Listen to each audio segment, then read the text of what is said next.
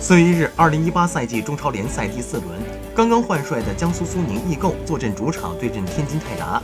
此役苏宁今年第一次派上三名外援登场，最终二比一击败泰达。奥拉罗尤在苏宁的执教首秀收获三分，苏宁取胜对新帅也另有意义。